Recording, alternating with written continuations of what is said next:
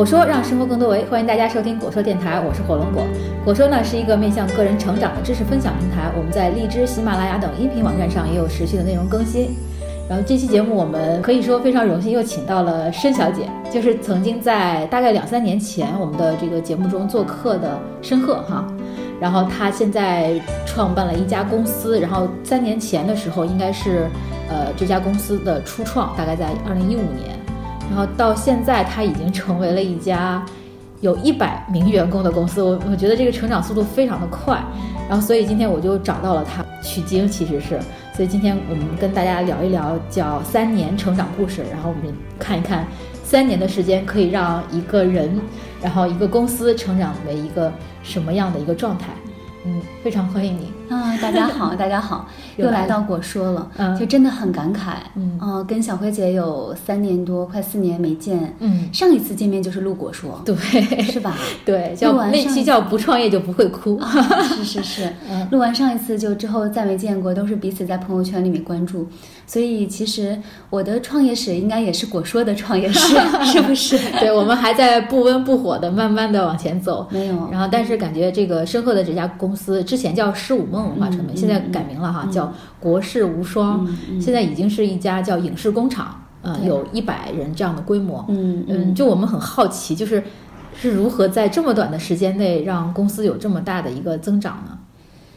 嗯，你如果说是人员的增长的话。其实我觉得是被动增长吧。嗯嗯，我最开始确实从来没想过，虽然说一百人有了一定规模，但其实跟很多大规模的企业来比的话，它还是小规模企业。但是从我个人而言，我确实我最开始没有想到说我会我的公司接下来会有几十个人，会有一百个人，就是最开始没有想到。嗯，那之所以会有现在这样的一个人员的规模的话，还是一个嗯。就是产能需求，嗯嗯，就是因为有了这样的项目，有了这些。这个项目需要这样的人来去实现，需要去扩大产能，所以才哎呀比较被动的说，我们要赶快需要人，现在人手不够啊，然后说人力资源说 HR 说我自己我合伙人，我们现在赶快公司所有人我们自己一致行动，就是去招人。那其实是一个很良性的一个过程，有了项目需求，然后有了这个人员的配备。对，嗯，所以如果要去复盘的话，对，我会总结说，就是我们不是盲目的去扩大规模，嗯，盲目的说为了涨人。而去招人，嗯，而是说确实有了这样客观的实际的需求，嗯，包括现在我们自己的产能也还是不够，嗯。啊，就现在昨天我们刚开完会，各个部门还是又新统计了一轮招人的需求，嗯。嗯，那这样啊，我们往回倒一下，因为很多听众之前也没有听我们节目，就是不太了解这个公司到底是怎么起来的，就是我们可以回到当年二零一五年那个时间节点，就是一开始我们公司做了哪些事儿，一开始是什么样的状态，嗯，我们分享一下这个历程。最早这小学小慧姐全程见证了。其实我是一个，就是我从小到大都跟着妈妈一块儿会看好莱坞，会看宝莱坞啊，就宝莱坞可能看的会更多。嗯，就是去看好莱坞电影啊。我们家全年要么就是中央五，要么就中央六啊，就电视台始终就是这两个频道，所以可能从小就有那么一个。我我是有两个梦，一个是体育梦，一个是影视梦啊。因为我自己很喜欢看体育频道，然后我妈妈非常喜欢看影视这个电影频道，所以从小就是在电影、在体育的这个环境里面长大的。童年的熏陶啊，我觉得这个熏陶还是对后面有很大的影响。所以我那个时候就我一心很想做电视行业，很想做影视，也是跟以前的熏陶是有关系的。嗯，然后我就听从自己的内心，想做一名体育方面的。不管是编导也好，记者也好，主播也好，哦，我自己非常喜欢看体育，也喜欢玩儿。对，曾经还去了央视啊，就那时候就是一心想想去央视体育频道。嗯，那年正好是二零一四年南非世界杯。嗯，我说有这样世界杯的机会，如果能去报道世界杯的话，太爽了。嗯嗯，然后后来阴差阳错吧，呃，正好还是就是。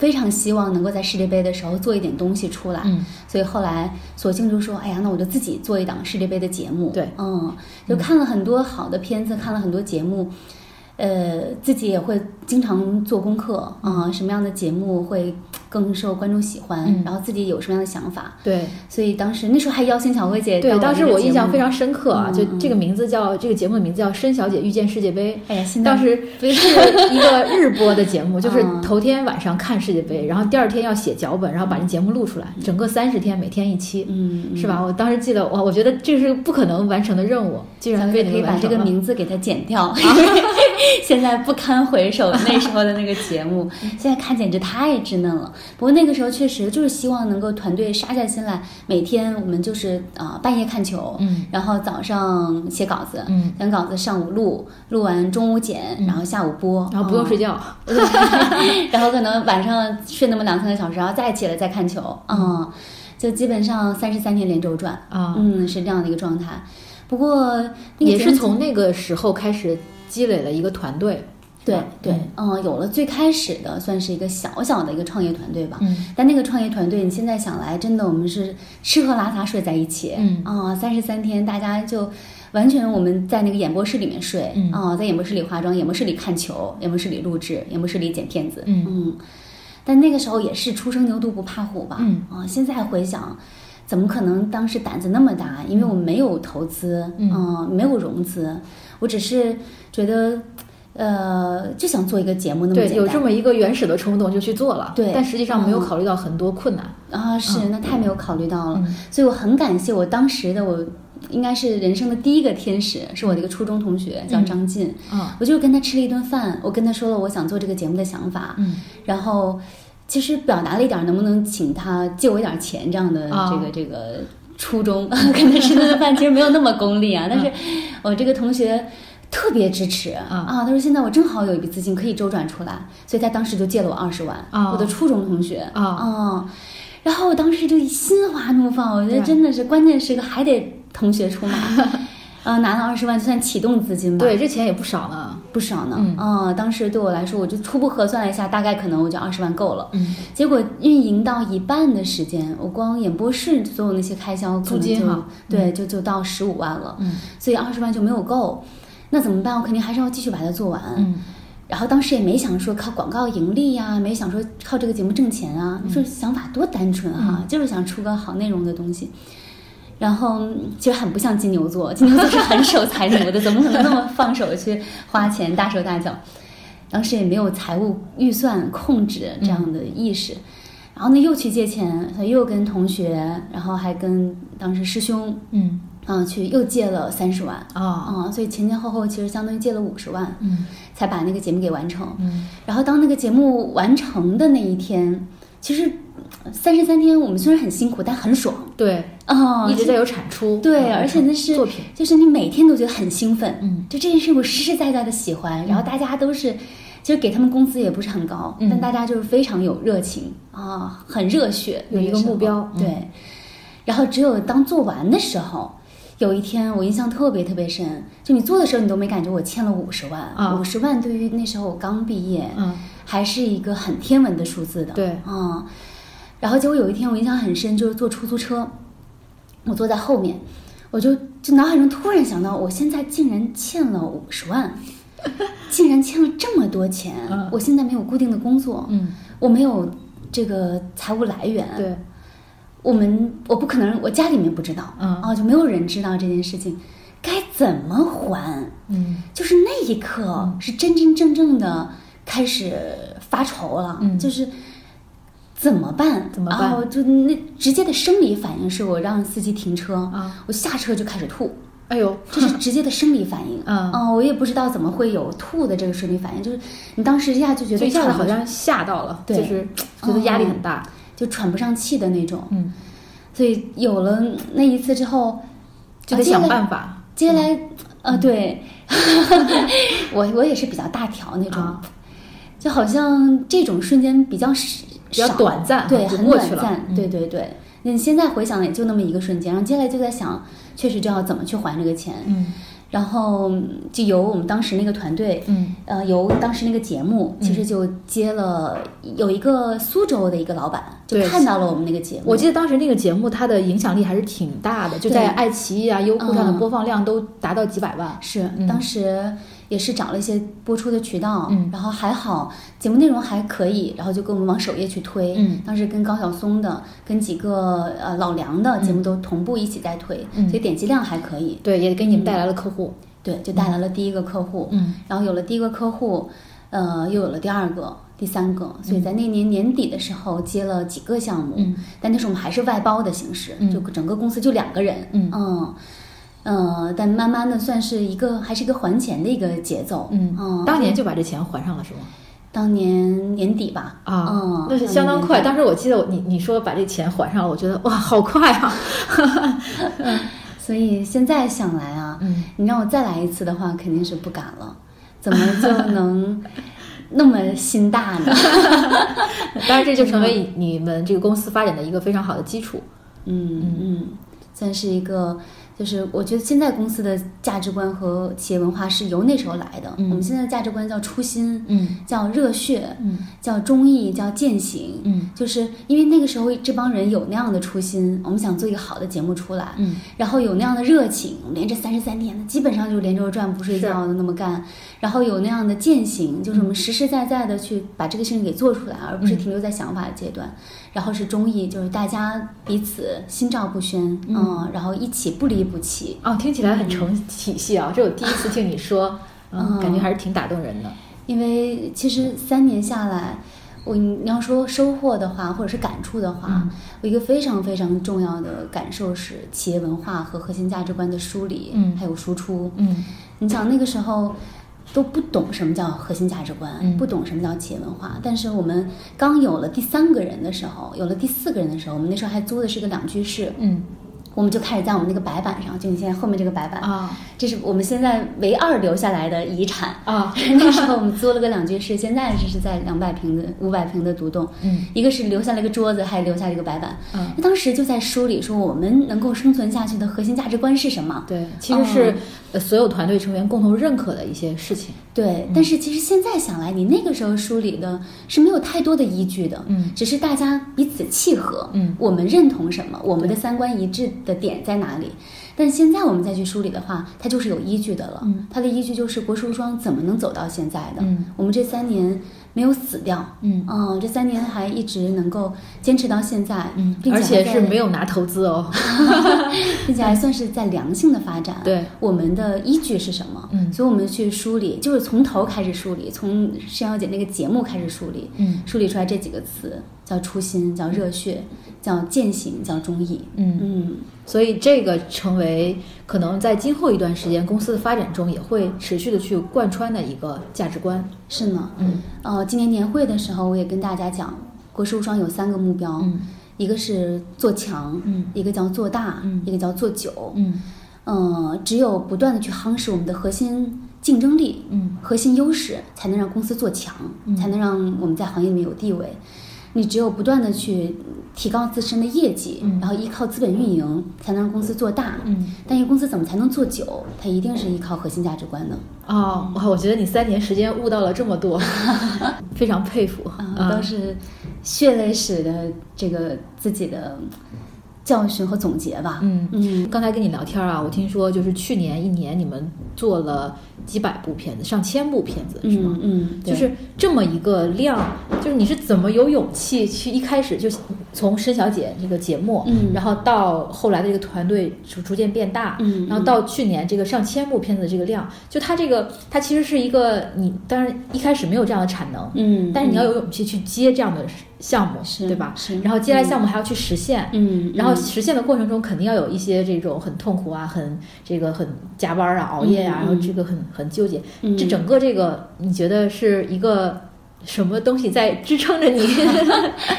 其实，坦白说哈，坦白说，我们这三年是一个，呃，在初心的驱使下，好好做生意的一家公司。嗯嗯，就我们最开始没有想去融资，嗯。没有想去烧资方的钱，嗯。而是想着公司能否靠我们自己的盈利，嗯。靠着我们自己的能力让公司生存下去，让嗯。公司自己先赚起来。嗯。我们先不去聊创业，嗯。啊、先不去聊那么那么多的情怀，对，一般有有一个说法啊，说是创业都是不挣钱的，然后做生意才是赚钱的。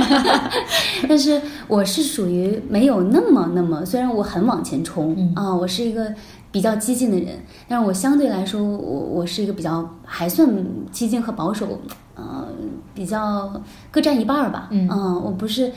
嗯，一个不在我自己掌控范围内，嗯，然后去往前冲的人，嗯。啊，我需要这个东西，我完全知道，我这一年我能挣多少钱，我要支出多少，我公司能留下来多少，我够明年的运营，嗯。所以其实我们最开始还是个稳抓稳打，对对，就这三年一直在稳中求胜吧，嗯。这这我觉得是一个我们自己的一个经验，对，所以一开始的话，你去跟其他公司 PK，其实是做了一些脏活累活，其实做了一些这种体力活，对吧？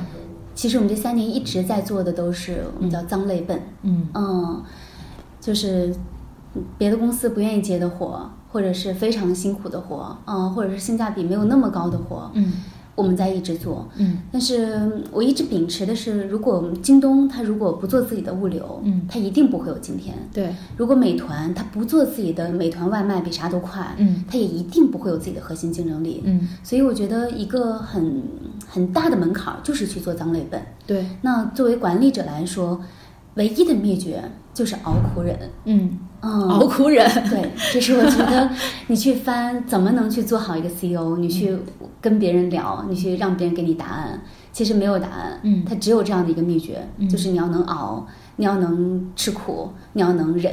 嗯。我小学的时候暗恋的一个男生，他小学啊，啊。他在我那个同学暗恋你还是我暗恋我你暗恋他是吧？对对对对他在我那个同学录上写了一个座右铭，嗯就小学生他给我写的叫“能忍人所不能忍，必成人所不能成”。哇，天哪，他成了你这辈子的一个基这句话调。我一直记到现在。哦，我怎么觉得你看我暗恋的男生就是有才华，是不是？哎呦，就是嗯，一点儿一点儿，我觉得很重要的一个经验是复盘、是总结、是梳理。对，所以我们现在其实我们自己的业务是有很大的雷同性的，嗯呃，跟很多其他的公司是。呃，有同质性的，嗯，所以我们怎么能够做出差异性？嗯所以其实我们这三年一直在人工梳理我们自己的工业化流程，嗯。在梳理我们的标准化解决方案，嗯。在梳理我们所有的服务类别、我们的服务题材、我们的制作形式、我们的这个视频形式、嗯啊，，可以这么理解啊，就是你刚才说一开始做了很多脏累笨的这种苦活儿、累活儿，但是其实也要通过这种脏苦累的活儿，不能持续的这样做下去，是。需要去提高它的单位产出，是需要让它标准化起来，这样它公司才能以一个更高的效率来运作。是呢，就是我刚才就理解，可以理解成一个影视行业的富士康，对就就是在梳理你的标准化的流程。非常重要的一个目标就是做影视工业化。嗯。嗯，我们现在还没有做到电影工业化，嗯，但是我们并不是说完全去去照搬好莱坞、宝莱坞的它的工业化模式，嗯。但是我们三年的这个发展下来，工业化它是完完全全有利于公司整体效率的提升，对，并且去帮助公司减少返工率。减少返工率，其实可以保证的时间可以去做创意的。是的，是的，嗯尤其是降低行业呃降低团队内耗。嗯啊，这件事情呢，真的是我们吃了太多次亏之后总结出来的。嗯所以工业化，这是我们无论如何，其实现在影视行业的工业化做得不好，嗯做得并不好。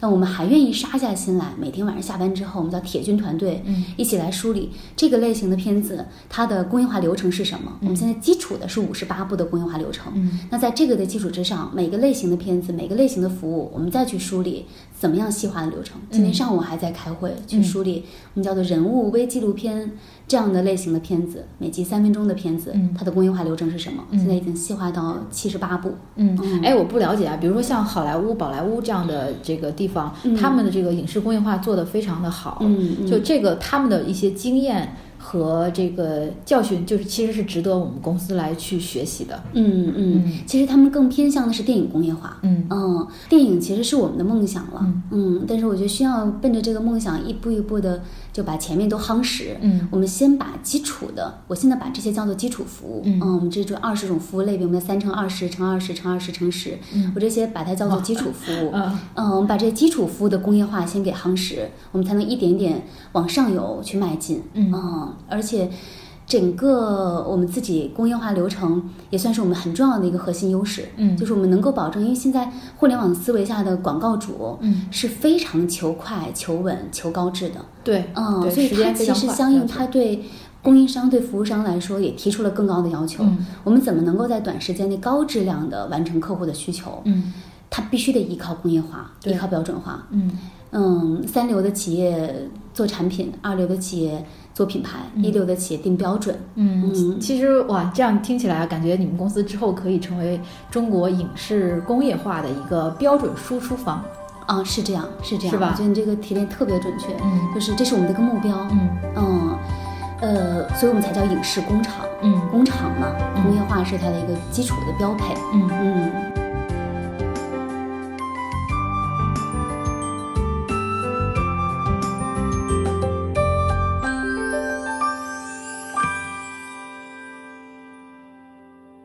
哎，就聊一聊，就为什么你之前叫诗舞梦嘛，哦就是诗歌、舞蹈和梦想，感觉是那种阳春白雪的那种那种范儿的哈，哦小资的那种感觉的嗯嗯。为什么把名字改成了国士无双？呃，我们这个名字还真的是经历了一点点小波折。嗯最开始其实咱们俩那个，我让你去节目的时候，那时候叫舞梦啊，对，啊叫舞梦。我我想的是，就是尼采的那句话，每一个不曾起舞的日子都是对生命的辜负、嗯啊，所以想到了舞这个词。然后梦呢，就是逐梦的意思了，所以舞梦也谐音是我梦，嗯然后当时就叫舞梦。后来。呃，有了我现在的合伙人，我们叫做诗舞梦，就是吟诗起舞逐梦。嗯然后再后来，我就好一顿被我们这些小伙伴们抨击，嗯就说这是个舞蹈公司吧，这是个做舞蹈培训的吧？哎，大家都觉得就是女性化太多了，对。啊、然后偏柔美了，嗯。然后太过于文艺了，嗯。不够刚强，刚对。对对对，所以后来就说，我也比较同意大家这个说法，我们要想进一步的转型升级，要想让公司更国际化，嗯。就是说呢，我们一起来改名字吧，嗯。然后在全公司征集，嗯。征集了好多啊，当时有叫京城天字号，还有叫泡腾，还有叫六六六 六六六影视工厂，嗯，那时候十五梦开始我们就。确定好了影视工厂的发展模式，嗯所以那时候叫影视呃十五梦影视工厂。然后后来大家就起了一百多个名字，后来说六六六影视工厂也挺好，结果被用了啊，嗯，对，其实挺挺顺耳的。是吧？然后我的合伙人他就想到了国士无双，嗯啊呃，这个是不是也跟你们的业务有关系？就叫这个名字“国士无双”，感觉好像是那种祖国的士兵捍卫着祖国的领土。因为它也有个谐音是影视的视，啊，嗯，就是祖中国的影视，对。天下无双。对对啊对。对，其实当时也有这么一层考虑，嗯。然后也希望让员工们自己是有一个自我催眠的这个存在感的。我是国士无双的一员，嗯。那我应该就是无双的。啊，啊。好像看似我自己就很厉害，嗯。自我催眠嘛。然后，等同时也是那个谐音了。嗯。我们希望自己能是一家国字当头的企业，嗯哦，你是国字头企业了。然后希望就现在这也是我们的使命吧，就是国中国的影视举世无双。嗯。嗯，然后我们自己的英文名字叫 Walrus Film Works、啊啊，就是也是一家勇字当头的企业。啊。嗯，就勇士哇，我觉得这个起名字好重要。所以改了名字之后，我觉得当国士无双的工商执照下来的那一刻，国士无双是应该走上了一个新的台阶，迈上了一个新的征程。嗯因为已经是一家更有使命的公司了吧？嗯嗯嗯，我觉得这个愿景非常的。非常的就是是值得一辈子奋斗的一个目标，是吧？就是它是一个长期的事业，就跟你说公司要做久，是是要做强。是呢，嗯，那那从这个整个的这个经历来看，你你最让你印象深刻的，你觉得还能想起来那么一些瞬间吗？比如说，刚刚初创的时候，你是在两居室是吧？啊，对啊，对对，会有一些哪些瞬间给你留下特别深刻的印象吗？啊这样的瞬间啊，嗯这样的瞬间还挺多的。嗯嗯，最开始就是就在那个两居室里面，只能装下一个人的那么一个小屋子里面打地铺，啊、哦打了一年，打了一年地铺。哇，嗯，就当时真的没觉得怎么样，不觉得很苦哈对，不觉得，完全不觉得。你现在让我去说，我也我也不觉得很很苦。然后我们当时小伙伴们就几个小伙伴啊、嗯从五个人到八个人到十个人，然后大家一起。就真的是没日没夜的吧。我们做一档真人秀的节目，嗯啊、我印象最深，我这三天三夜没有睡觉啊、哇，大家三天三夜，就是真是身体好啊！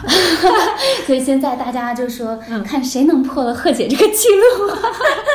对，我们的最高记录三天三夜不睡觉啊、现在想想，现在不行了。嗯三年过去，我觉得我老了。现在，嗯。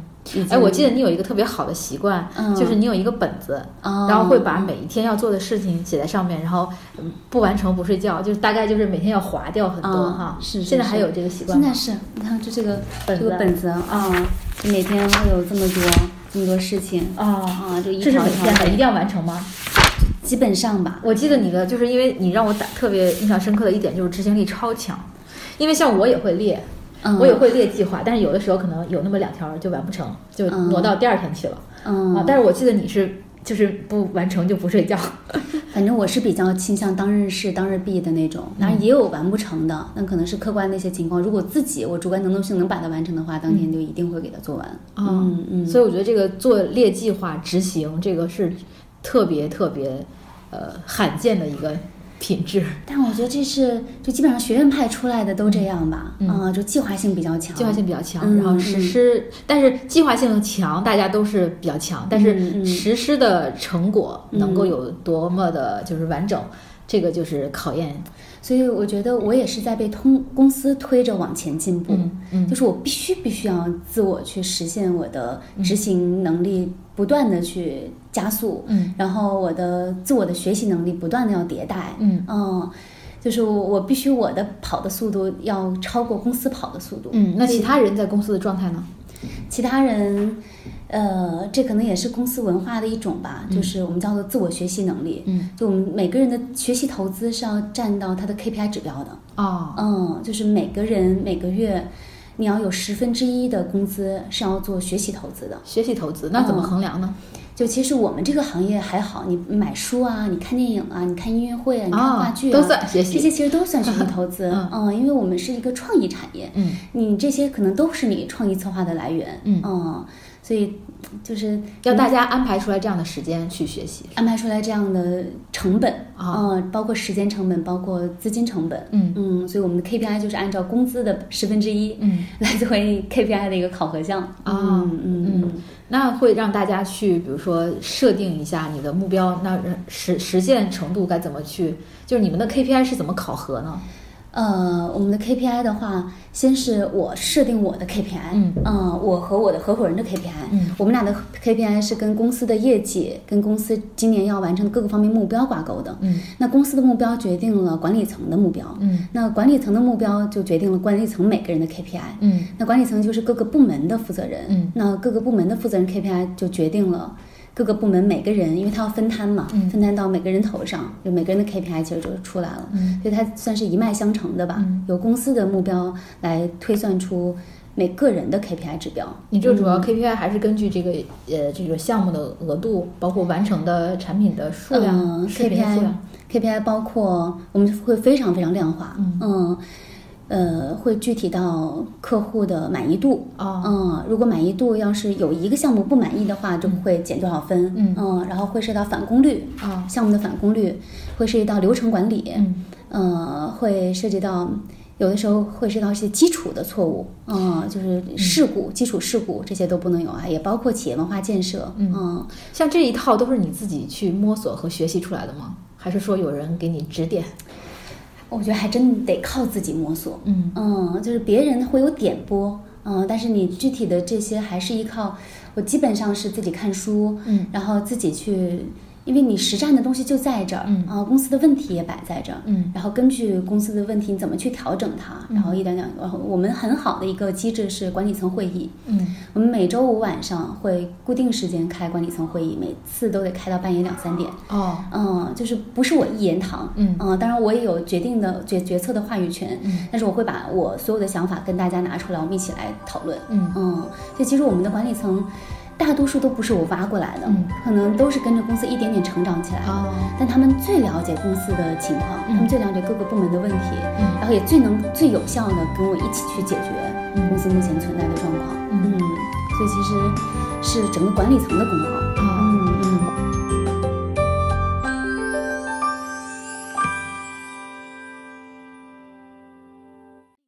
哇那能够跟我们描述一下你典型的一天是怎样的吗？典型的一天啊，典型一天，你们是上午十点钟上班？对，我们十点钟上班，所以我起的其实比较晚。我不是个能早起的人，干我们这行就干的晚上会睡得很晚。嗯，我早上一般是九点起床，然后十点钟上班。嗯，上班之后，呃，我如果在公司的话，那就是。我会提前安排好这一天是否要开几个会，嗯，是是跟项目开会，还是跟部门开会，还是跟管理层开会？我会合理安排好几个会的时间。然后，如果我自己有别的事情呢，我就去去做别的事情。如果是去出去谈客户，或者出去谈资方，嗯，或者是出去拉项目等等，就是就算是白天自己的安排。然后基本上晚上我们是六点钟下班。然后我们近一阶段是每天晚上八点开始要各种开会，嗯，就我们从去年九月份，我们是有个铁军会，就是跟王者荣耀来的，王者荣耀来的，王者荣耀来的，就从铁军到金军到到最后到铂金啊，这个什么是叫晋级吗？对，要一轮轮升级。那这个铁军人数是有一个公司里面最核心的一些人抽出来的吗？对对，就是我们会做一个综合的考核评定。然后也会从选的这些人里面有一轮面试，嗯，然后进了面试之后，再通过一轮筛选，然后成为公司的我们算第一批铁军团队。铁军团队要做的事情就是去梳理公司的工业化流程，梳理我们的标准化解决他们平常也有他们自己的任务啊，对对对。然后就是另另外的时间去来梳理公司的，嗯，利用晚上的时间，嗯嗯，所以。呃，我们现在新成立了研发部了，就相当于接管了铁军团队做的事情。但是，作为对于公司的工业化来说，就铁军团队很好的完成了他们这个历史的接力棒的工作。嗯，现在是接力到了研发部这儿。嗯嗯，所以接下来我会主抓呃 BD，嗯主抓品牌部，主抓研发部，嗯，来去做公司的销售，做公司品牌推广，来做公司的工业化。啊，刚才那个申鹤带着我去他们公司看了一圈啊。已经有很多部门了，我都没有记住，就什么研发部，然后摄影部、设计部、后期，对对对，还有动画，嗯嗯，还有还有一部分员工不在这儿，是是，确实这个公司的体量已经大到需要你来做统筹和。整个的这个是。方向把控，因为其实有人也会质疑吧，觉得我们这个模式太重了。对，很多公司现在是外包，是吧？对，就我接一个项目，然后我在我负责其中的一部分，然后剩下那部分我外包出去。是啊，是。为什么你们要全都把握在自己的手里？一个是呃客观决定，嗯，就是我们因为好多项目外包出去，结果做的不好，嗯，然后成本控制的也不是特别低，嗯，所以这样的话。效率也不是很高，我们自己是吃过很多次亏的，所以其实最开始没想到说我们就一定要自己做的这么重，一定要自己养人，都是倒逼着我们去啊想，哎，觉得这样是对的，我们应该自己去培养自己的人。事实也证明，我们培养自己的人，然后。呃，我们的效率，包括你要不去做，你要你要完全外包的话，你是做不了工业化的。对，嗯，这个流程是完全搭不起来的，标准化就更何谈，就完全。其实也是跟你们的发展目标，影视工厂的这个目标是一致的。